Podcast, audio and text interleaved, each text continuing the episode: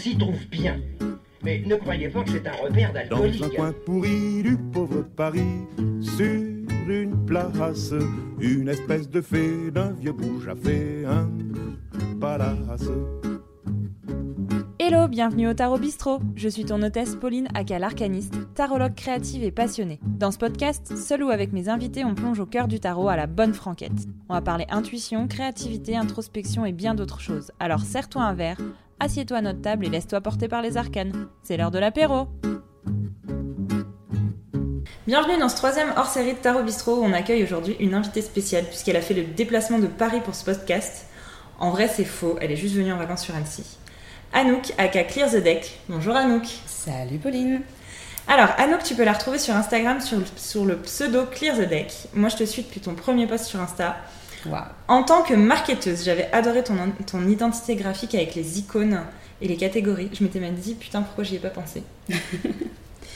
Mais du coup, Anouk, c'est aussi la, créatrice du Clear the Deck Le Normand, un Le Normand sur la thématique des pirates. Genre, c'est du jamais vu. Elle a donc lancé ce projet via la plateforme Ulule et il a été financé à 100%. Et pour reprendre tes mots, c'est un jeu dé- dégenré, inclusif, moderne et introspectif. Et ça, c'est hyper méga chouette. Parce que les jeux dégenrés et inclusifs, ça court pas les rues. C'est d'ailleurs pour ça que je t'accueille Anouk aujourd'hui, pour parler tarot et inclusivité, entre autres, mais pas que. Alors Anouk, qu'est-ce que je te sers? Oh, un petit mail cheers, ça peut être pas mal. Je vous mettrai la recette euh, en description. Euh, du coup, j'ai déjà raconté pas mal de choses euh, sur toi, mais est-ce que tu peux te présenter pour nos auditeurs auditrices qui ne te connaissent pas forcément? Tu fais quoi dans la vie à part être une pirate? Euh, donc, je m'appelle Anouk, j'ai 40 ans. Je suis chef de projet web, ce qui est beaucoup moins passionnant dit comme ça. Et en fait, je me suis mis en pause depuis l'année dernière parce que justement, j'avais besoin de faire quelque chose pour moi, d'accomplir un projet et de le voir se concrétiser. Et euh, ça a donné le, le Clear the Deck, le Normand. Donc voilà. Euh, et sinon, ben, je fais plein de trucs. Euh, j'ai fait de la chronique culturelle, je danse, je dessine à mes heures perdues aussi. Donc voilà, un petit peu multitâche. Mais c'est cool, euh, je sais que tu as une chaîne Twitch aussi, Ouais, où tu fais plein de choses. Alors moi, je suis, euh, j'ai pas 40 ans, mais euh, je suis vieille, euh, je sais pas utiliser Twitch. tu vois, j'ai un peu de mal avec ça. J'ai déjà Instagram, Facebook, je commence à TikTok, mais en fait, ça me saoule. C'est coup, compliqué de Twitch, je multiplier les réseaux. Ouais. Donc, Euh, euh, du coup, qu'est-ce que tu fais sur Twitch? Alors, sur Twitch, au départ, euh, je me suis mise sur cette plateforme pour suivre les autres. Pendant le confinement, c'était super pratique. Notamment pour éviter euh, d'avoir allumé la télé, écouter le discours du président, mais euh, plutôt regarder quelqu'un d'autre le commenter. Euh, par contre, en fait, je me suis retrouvée à monter ma propre chaîne le jour où Beren, donc la créatrice du tarot de la sorcière et de la roue de l'année, m'a dit Mais Anouk, t'as une sacrée collection de tarots, tu veux pas les montrer? Et je lui dis T'as combien d'heures devant toi? Et elle m'a dit, bah en fait, monte ta chaîne, ça sera peut-être plus simple. Et je me suis retrouvée en deux semaines à acheter tout le matériel et, et à lancer en effet euh, une chaîne où euh, bah, je m'amuse à effeuiller, comme je dis, mes, tarots. Donc je montre carte à carte et on en discute avec les gens euh, qui sont présents dans le chat. On essaie de voir si en effet les choix graphiques sont pertinents, si ça correspond aux archétypes. etc. Alors parfois on montre aussi d'autres jeux. J'ai fait une session à un moment donné sur des petits Lenormand. Et puis parfois c'est des oracles. Donc voilà, on alterne un petit peu.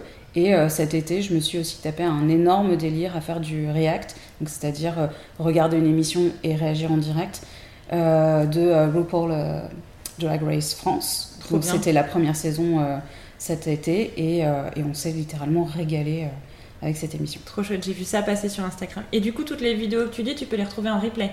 Alors pas toutes parce que le replay il dure deux semaines, Ok. donc euh, voilà. Mais j'ai laissé quelques temps forts de la chaîne, donc euh, j'ai extrait euh, des moments qui me semblaient pertinents qu'on peut retrouver. Bon bah voilà, tu tu m'as donné envie de me mettre sur Twitch. je vais me créer un compte après l'enregistrement. Euh, du coup, tu disais que tu avais beaucoup de tarot. euh, et comme on est là pour parler euh, inclusivité dans le tarot, c'est quoi ton top 3 tarot inclusif Oh my god. Euh, c'est dur. c'est dur parce qu'il y en a beaucoup. Euh, enfin, il y en a beaucoup plus qu'on ne le pense. Euh, alors, je pense que Next World, ça fait partie des, des, des plus intéressants parce qu'en plus, il est très politique. Le discours du livret est vraiment passionnant. Dans le même esprit, il y a le Outsider qui fonctionne très bien. Euh, allez, top 3, on va dire le Transient Light. d'Harry Wisner, qui est un tarot de Grande-Bretagne et qui est très très chouette aussi. et il a un pendant miniature qui est beaucoup plus proche des représentations des arcanes qu'on connaît, qui s'appelle le Trinity et qui marche aussi du tonnerre, où les, suites de cours pardon, les personnages de cours et euh, les arcanes euh, genrés ont été dégenrés et renommés. Je vous mettrai tout ça en description, vous pourrez les retrouver sans problème. Euh, et du coup, à, ton avis, à toi personnellement, est-ce que le tarot est un objet inclusif? En tant qu'objet, j'entends En tant qu'objet. Il n'a pas été conçu comme, quoi qu'il en soit. il peut l'être. Le problème, c'est que, enfin, on, peut difficilement parler d'inclusivité sans parler de représentation. Euh, et, aujourd'hui, tout dépend des représentations qu'il y a dans le tarot, euh, d'après moi. Donc, euh, en soi, je pense que n'importe qui, en effet, peut se réapproprier un tarot, mais en termes de représentation, on est quand même sur un outil qui est en train d'évoluer, mais qui n'avait pas cette vocation-là initiale, qui reste quand même très hétéro, blanc, cisgenre normé. Donc on n'a pas forcément toutes les représentations que l'on veut dans le traditionnel euh, euh, Rider Waite Smith de, Pamela. Et d'ailleurs, c'est étonnant parce qu'on sait qu'elle-même avait quand même des origines et on se demande où elles sont passées dans, la représentation qu'il y a sur, Tout à fait. sur ces cartes. Et puis même au-delà de ça, en fait, même dans les significations des cartes, etc., on est très sur une binarité masculin-féminin dans beaucoup de cartes, dans la lune, le soleil, l'empereur, l'impératrice, le pape, la papesse. Et c'est chiant c'est chiant. Moi, j'essaye toujours de, tu vois, dans mes ateliers, de, euh, de faire comprendre aux personnes que euh, bah, le tarot, il n'a pas à être genré, il n'a pas à être masculin-féminin, et que c'est des énergies, en fait. Les cartes portent des énergies, et euh, tu vas avoir l'énergie de la fertilité, mais tu peux être un mec et avoir une énergie de la fertilité, et tu vas avoir des énergies de stabilité, de sécurité, et tu peux être une meuf en étant comme ça, quoi. Mm. Et c'est un peu compliqué à faire comprendre, parce que du coup, les représentations des tarots les plus classiques, j'entends, sont encore trop, euh, bah, trop genrés, trop, euh, tu vois, à l'ancienne, quoi. Complètement. Et puis, euh, et puis en plus avec des, des, des, figures qui sont vraiment des figures traditionnelles, d'autorité mm. et autres. que ce soit aussi bien pour la l'impératrice que pour l'empereur. Hein, on est vraiment sur une représentation qui est idéalisée d'un archétype et d'un concept en fait. Euh, ce qui fait que ça laisse très peu de place euh, à d'autres genres, d'autres typologies, euh, d'autres morphologies, enfin plein de choses quoi. Mm. Mais c'est bien, on voit de plus en plus de tarots quand même un peu cool dans cet esprit-là. Mm. Alors moi, ce dont tu parles, je connais le... Non, pas Black World, tu m'as dit le... Le Next World. Next World. Il y avait World, ça va.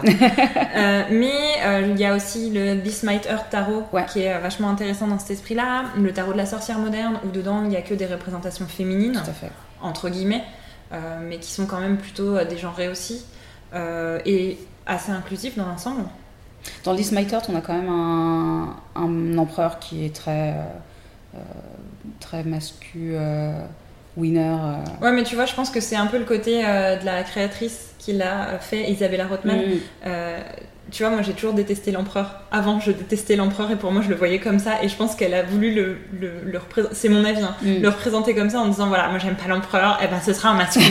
voilà. Non, non, mais je comprends complètement le concept. Par contre, euh, enfin, j'en avais parlé euh, euh, dans d'autres podcasts, mais le, diable dans le This Might Hurt. Enfin, moi c'est vraiment cette carte-là qui m'a fait adorer cet arcane en fait.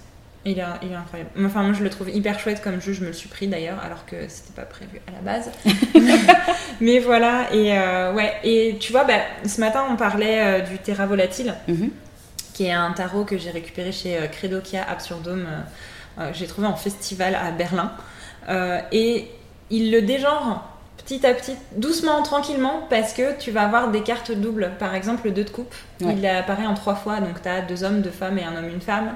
Tu vas avoir la force et euh, le, courage, donc où il y en a un c'est un homme, un c'est une femme, et je trouve ça hyper cool de euh, pas seulement le dégenrer complètement, mais aussi de donner des, des alternatives. Le premier où j'ai vu une alternative comme ça, c'était le Star Spinner Tarot, mm, où dans les amoureux, tu avais les amoureux, les amoureuses et les amoureux au masculin. et euh, j'ai trouvé ça hyper cool déjà à la base. Et euh, je trouve que bah, donner des alternatives, c'est un, premier pas. Parce que du coup, ça peut t'aider aussi à tu vas avoir un tarot assez classique, mais avec des petites alternatives. Tu ouais. choisis ce que tu veux faire, quoi. Complètement. Non, c'est clair que euh, c'est déjà un premier pas. Euh, Enfin, comme je te disais, sur les tarots comme le euh, Transient Light, en fait, ils ont complètement euh, sorti la problématique puisque il n'y a plus de représentation humaine. Et du coup, les mots, en plus étant anglais, sont dégenrés. Mm. Et on est plus sur des, concepts, du coup, euh, The Defender ou The Nurturer. Donc on est sur des, euh, des idées qui sont beaucoup plus englobantes et qui vont pas forcément genrer, mais euh, se dire que n'importe qui peut être euh, ce concept-là en fait. Trop bien. Mais ça, j'adore. Et euh, alors, du coup, on a parlé du tarot en tant qu'objet. Euh, on a eu un débat un peu animé euh, récemment à propos de la féminisation des espaces spirituels en ligne et notamment Yes. sur Instagram. Euh, parce qu'on nous a fait remarquer euh, à Anouk, moi et plusieurs autres qu'on était beaucoup de meufs à être tarologues et que ça laissait peu de place aux hommes et que les hommes se reconnaissaient pas forcément dans nos offres. Euh, concrètement, la réponse c'était que euh, 98% de nos clients, clientes, des personnes qui nous suivaient, etc., étaient des femmes, donc euh, ou des personnes non genrées, mais pas vraiment des hommes cis hétéros, on va Tout à fait. Et du coup, euh, j'ai envie que tu me redonnes ton avis sur. euh, On tu rallume peux- la a- flamme. Tu peux t'énerver, il y a pas On de souci, rallume la flamme. Euh, ton avis en fait sur le fait que bah il y a peu d'hommes dans le tarot. On voit euh, deux trois personnes qui émergent sur Instagram, mais du coup on n'arrive pas aussi à emmener les hommes dans cet esprit-là. Donc il n'y a pas ce côté aussi. Enfin, à la fois t'as ce côté, bah voilà, euh, ouais, euh, vous vous plaignez les mecs, bon c'est bon, arrêtez de vous plaindre. Mais t'as ce côté aussi, on n'arrive pas à vous emmener. Pourquoi? À Ouais. ton avis? Euh, alors, il y a plusieurs choses. Déjà, dans, dans- dans tout ce que tu as dit.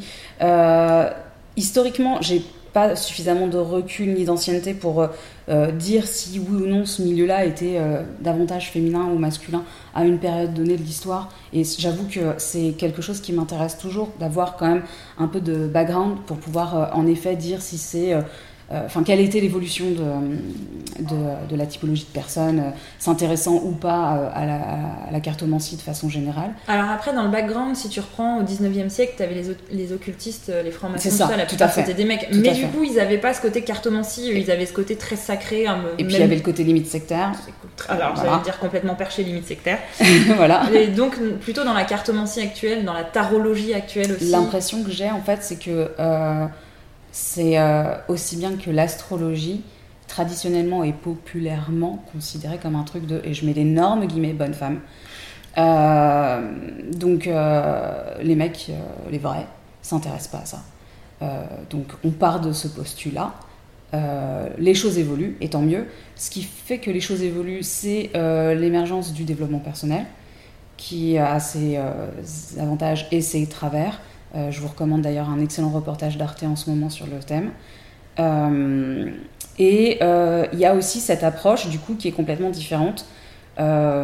Fondamentalement, euh, la cartomancie telle qu'on la perçoit aujourd'hui et dont, la façon dont on aimerait la voir se développer aujourd'hui, elle a quand même cette vocation de libérer la parole, euh, d'aller euh, approfondir des problématiques qui, ben, généralement, sont aussi des thématiques qu'on explore en psychothérapie. Et on sait aussi, ça, il y a des données, que bah, il y a plus de femmes qui vont voir un psychothérapeute que de mecs. Les mecs ont beaucoup de réticence à faire ce travail-là. Et bah, forcément, le tarot étant quelque part euh, un complément de travail sur soi, euh, ben, il y aura forcément plus de nanas que de mecs euh, qui vont s'intéresser à la cartomancie C'est assez évident.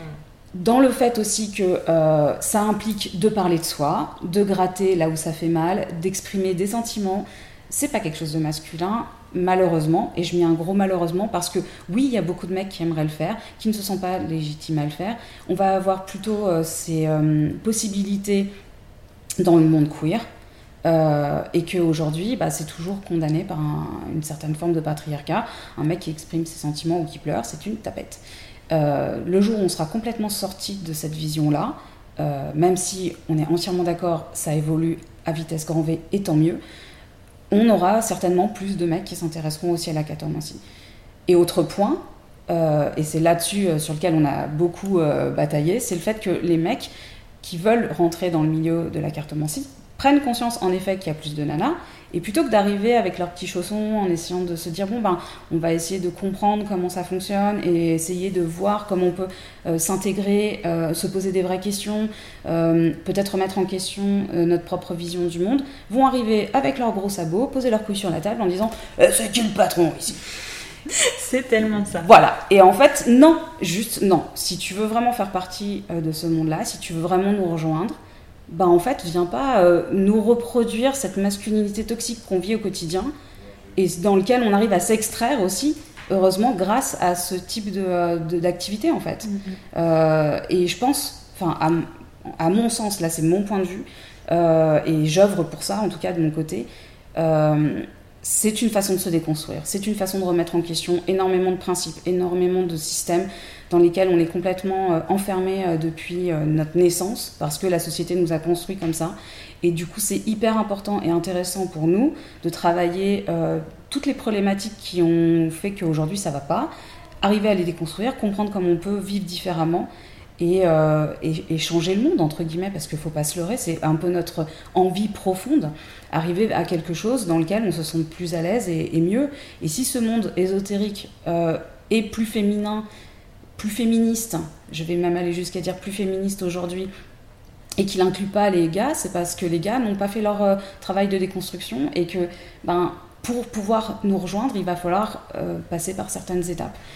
Euh, et le dernier point, c'est que globalement, j'ai l'impression que les mecs sont dans une démarche de facilité et qu'ils croient que la réussite, encore une fois je mets des guillemets, ça arrive tout cuit dans la bouche en claquant des doigts et c'est carrément pas le cas. La plupart des nanas qui aujourd'hui proposent du contenu sont des nanas qui bossent comme des tarés, qui ont un boulot, qui ont parfois une vie de mère et qui, euh, disons-le franchement, se sortent les doigts du cul.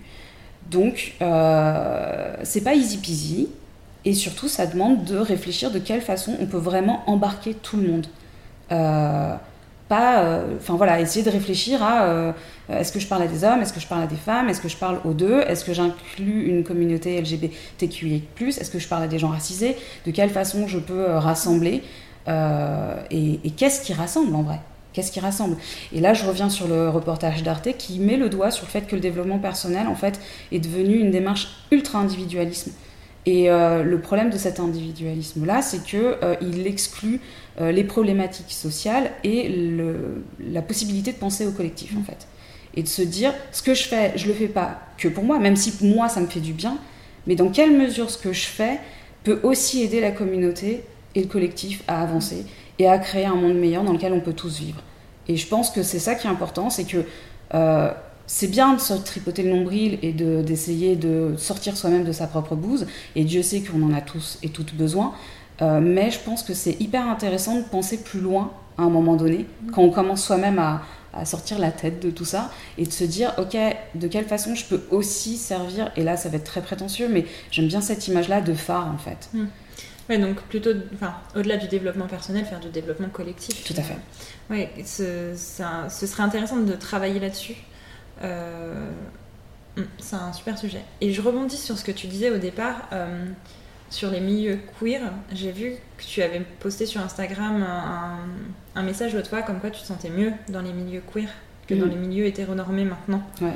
Euh, moi, ça m'a beaucoup parlé ça parce que c'est vrai. Alors, bon, les milieux queer à Annecy, c'est pas, ça court pas les rues, on va pas se mentir. Euh, moi, je sais que j'ai beaucoup de clients et de clientes qui sont queer, et ça, c'est hyper cool parce que euh, j'essaye de, d'accueillir des personnes. Enfin, chez moi, c'est venez comme vous êtes, quoi. Et du coup, euh, ça fait vraiment écho quand même parce que, bah, soit quand tu te retrouves dans des milieux hétéronormés, tu passes ton temps à essayer de dire au mec non, mais là, stop, ce que tu dis, ça se fait pas, ou tu as d'éduquer et tout. Euh, soit tu passes ton temps à rien dire et à subir un peu euh, bah, ce que t'entends parce que c'est relou quoi. Et du coup, ça devient de plus en plus compliqué, mais euh, genre, je me demande tous les jours aujourd'hui, qu'est-ce que je peux faire pour soit fuir ce milieu, soit essayer de d'imposer des trucs et dire bon voilà maintenant c'est comme ça, on, calme tout de suite ces débats et tu vois qu'est-ce qu'on peut mettre en place aujourd'hui, qu'est-ce qu'on peut, comment on peut définir un milieu safe, comment on peut, tu vois comment on peut envoyer chier des gens?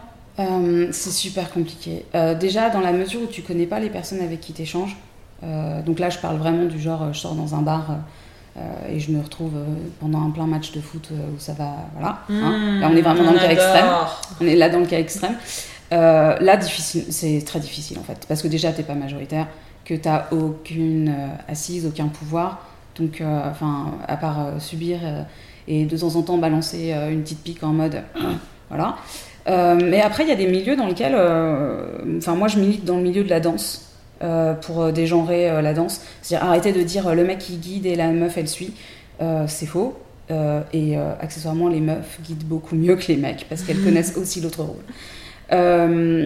Mais voilà, il y a des milieux en fait dans lesquels c'est possible.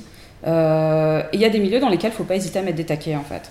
Euh, je, je sais que c'est un peu rude euh, et que tout le monde va me dire ouais mais bon la bienveillance blablabla. Sauf que quand on subit la malveillance en permanence, euh, ben, la bienveillance elle a bon dos en fait. Euh, là moi récemment, euh, pour donner un exemple, j'étais à un bal, euh, quelqu'un m'a proposé de danser, j'ai dit bah je veux bien mais il se trouve que je préférais guider. Et la personne m'a répondu du tac au tac en pensant être très drôle. Ah, tu peux me faire un porté aussi si tu veux. Ok. Et j'ai fait, bah écoute, on va pas danser ensemble. Merci beaucoup, au revoir. Et je lui ai tourné le dos et je suis allée voir ailleurs. Mais c'est horrible les gens quoi. Et, euh, et je pense que quand les mecs, en fait, comprendront que, ben, avec des réactions débiles, ils reçoivent euh, des dos euh, qui se tournent, peut-être qu'ils agiront différemment. Euh, et j'ai développé en fait une répartie euh, malgré moi pour me défendre aussi et puis pour me protéger parce que j'ai plus envie d'être confrontée à ça.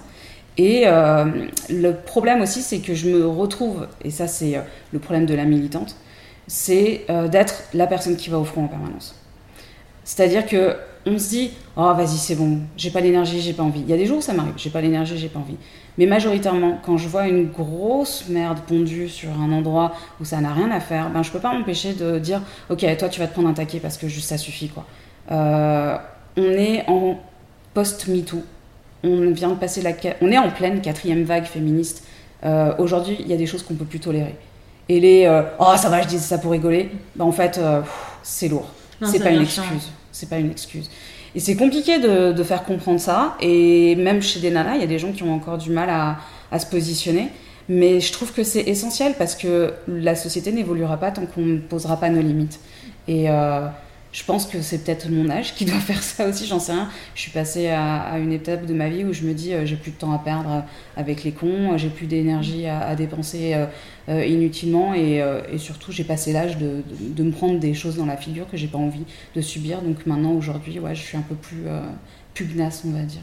Mais t'as l'âge t'as aussi bah, l'âge euh, dans ce sens-là et l'âge dans l'autre sens de se dire bah voilà euh, à la vingtaine t'oses pas trop dire les choses parce que euh, bah, t'as peur des conséquences, t'as peur euh, tu vois enfin de d'être un peu je vais pas dire renié par la société mais que euh, les gens autour de toi ils se désintéressent de toi et tu vois, t'as ce côté, euh, ouais, quand t'as 20 ans, euh, ça fait un peu flipper de rentrer dans, dans le tas et c'est compliqué, quoi. Et encore, je trouve qu'aujourd'hui, euh, et je suis hyper contente de le voir, il y a de plus en plus de, de, de personnes de l'âge de, de 20 ans qui osent s'exprimer, qui osent Mm. poser des choses et tout. Et je trouve ça génial que euh, les quelques évolutions euh, qui se sont produites ces dernières années permettent cette ouverture euh, de la parole et, des esprits. Bon, c'est encore long, hein, parce que ça peut pas se faire partout, mais, mais ça existe.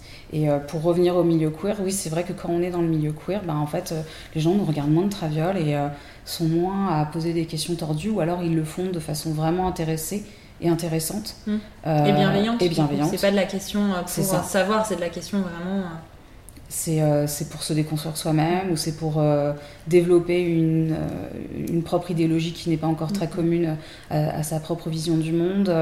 Donc il y, y a beaucoup de choses qui sont en train de se passer. Encore une fois, Drag Race France, je pense, va y contribuer aussi en France, même si ailleurs ça a déjà bien, bien commencé. Euh, et c'est cool de voir qu'il y a beaucoup de personnes hétéros euh, qui aujourd'hui remettent en question beaucoup de choses. Je dis pas euh, demain devenons tous queer, bien au-delà de ça. Il n'y a pas de souci avec l'hétéronormativité de base. Mm. Ça devient problématique dans la mesure où ça devient une norme et où ça impose ses règles à tout le monde. Donc gardons bien ça en tête. En soi, quand je parle de d'hétéros cisgenres normés, machin, etc., c'est juste pour euh, identifier une partie de la population. Ça ne veut pas dire que c'est une pa- partie de la population fondamentalement mauvaise, mais c'est une partie de la population qui, de fait d'avoir des privilèges, ne se remet pas en question. C'est ça. Ouais, c'est carrément, enfin, même au-delà de l'hétéronormativité et tout, c'est carrément eurocentré en fait. Mm. C'est. euh, ce côté.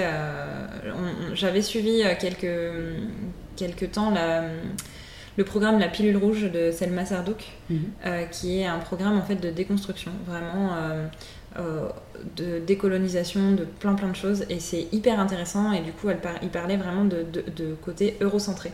C'est vraiment le côté européen, blanc, hétéro, mec, cisgenre, tout ce que tu veux, qui impose son style et qui du coup bah, c'est ça qu'il faut déconstruire, quoi. Vraiment au-delà euh, du féminisme, au-delà, euh, au-delà de tout, en fait. C'est vraiment euh, partir sur un quelque chose potentiellement d'inexistant encore, mhm. mais de, de, très inclusif de tout. Et du coup, ça me pose la question. Alors, la question va paraître chelou, mais je vais essayer de l'expliquer.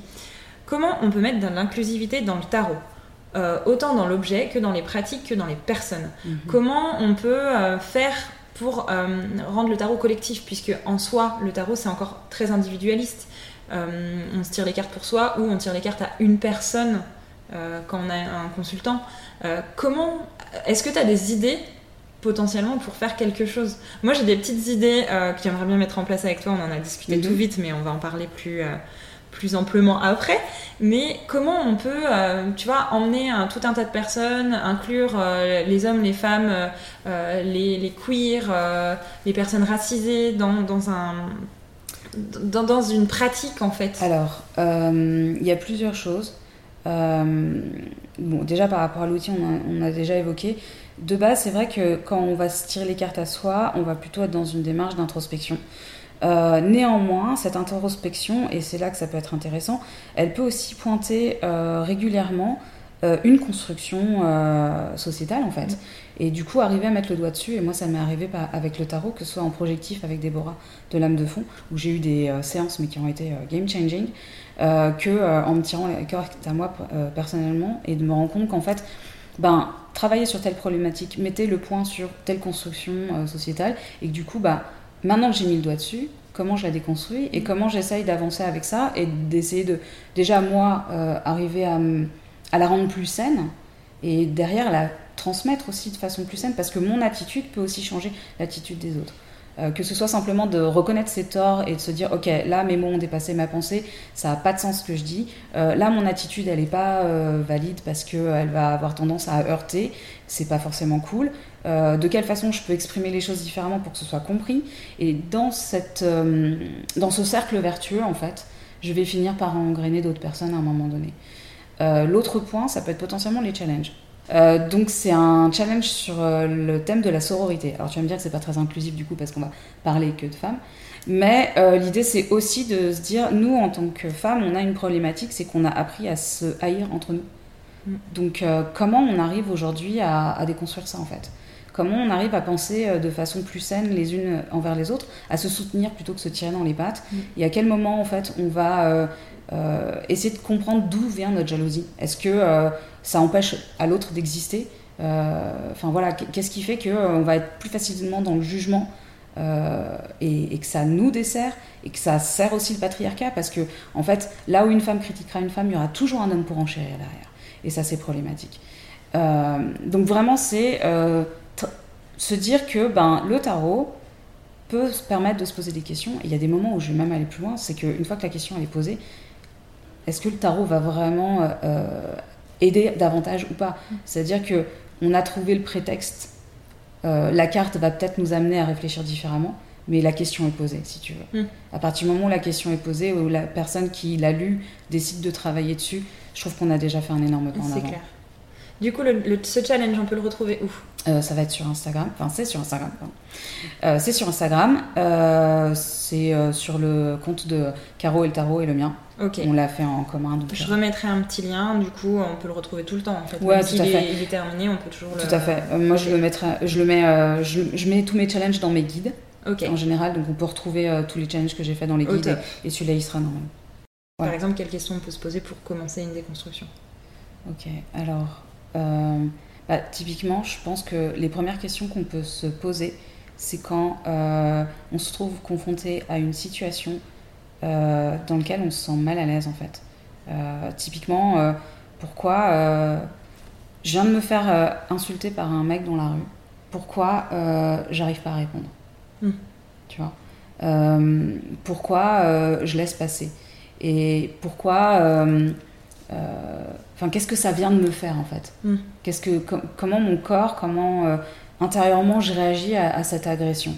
Euh, Est-ce que je me sens juste mal? Est-ce que je l'intériorise en me disant le mec il a peut-être raison et c'est peut-être pour ça que je me tais Euh, Enfin voilà quoi. Mm. Euh, typiquement, un mec qui dit t'es pas belle, casse-toi les drones ou un truc comme ça, moi ça m'est déjà arrivé.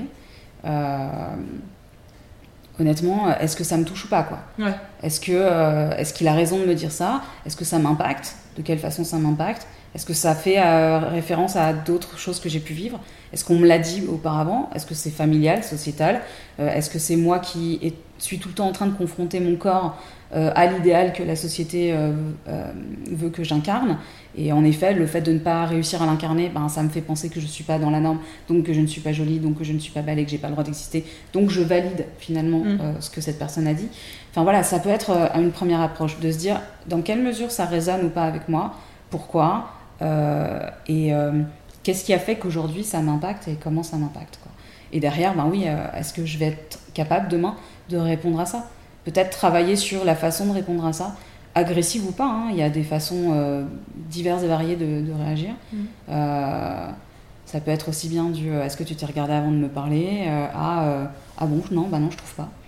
Non, mais de toute façon, la répartie, ça se travaille, tu vois, c'est un peu comme tout. C'est bah, tu vas rester bouche bée, et puis deux heures après, tu vas penser à ta réponse en te disant Putain, j'aurais dû lui dire ça. C'est un peu ma grosse problématique et je pense que pour moi c'est ce qui a fait le déclenchement de tout aussi. Mm. C'est combien de fois des situations je me les suis remis en mémoire et je me les suis tournées en boucle en disant mais j'aurais dû dire ça, mais j'aurais dû faire ça, mais c'est insupportable d'avoir euh, pris ça dans la figure et de ne pas avoir pu répondre et juste d'avoir laissé filer le truc parce qu'au final en fait c'est moi que ça a déstabilisé. Le mec il est reparti dans son coin. Il euh, pense même plus à toi, en fait. Euh, il sait même plus qui je suis, alors que ben, ça. moi je vais me le ressasser et ça va me, ça va me déstabiliser et ça déstabilise aussi euh, qui je veux être et ce vers quoi je tends. Donc Mm. euh, du coup de se dire bon bah ok, euh, je vais me faire un peu mon répertoire de répartie et de dire bah le, la prochain euh, qui osera me sortir une connerie, il va se prendre un scud et on n'en parle plus quoi.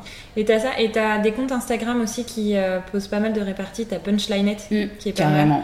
Euh, Il y en a d'autres, je les remettrai en description, je les, je les ai pas en tête là tout de suite, mais euh, t'as des petites, des petites punchlines pour un peu tuer les gens et c'est pas mal. Punchline ils sont très J'adore. Moi Ouais. je suis absolument fan, je pourrais passer des heures à lire ce qu'ils écrivent parce que ça me tue à chaque fois, drôle. c'est génial. C'est super drôle. Mm. C'est génial. Eh ben super, merci à toi Anouk, Bah, merci, d'être venue. Euh, du coup, féminisme ou pas, euh, si cet épisode vous a plu, n'hésitez pas à mettre 5 étoiles de préférence euh, sur votre plateforme de podcast préférée. Et on se retrouve dans deux semaines. À bientôt Tarot Bistro Mais on finit jamais d'étudier le tarot, c'est comme la médecine. Ce podcast est autoproduit par moi, Pauline Mison, aka l'Arcaniste. Pour me soutenir, tu peux me suivre sur Instagram sur le compte de l'Arcaniste, aller faire un tour sur mon site web ou mon Tipeee ou réserver un tirage. Tu peux aussi t'inscrire à ma newsletter mensuelle dans laquelle je te parle tarot. Quelle surprise Et sinon, on se retrouve à ma boutique d'Annecy, Arcane Noir, où tu pourras trouver tout ce dont tu as besoin pour pratiquer le tarot et la sorcellerie.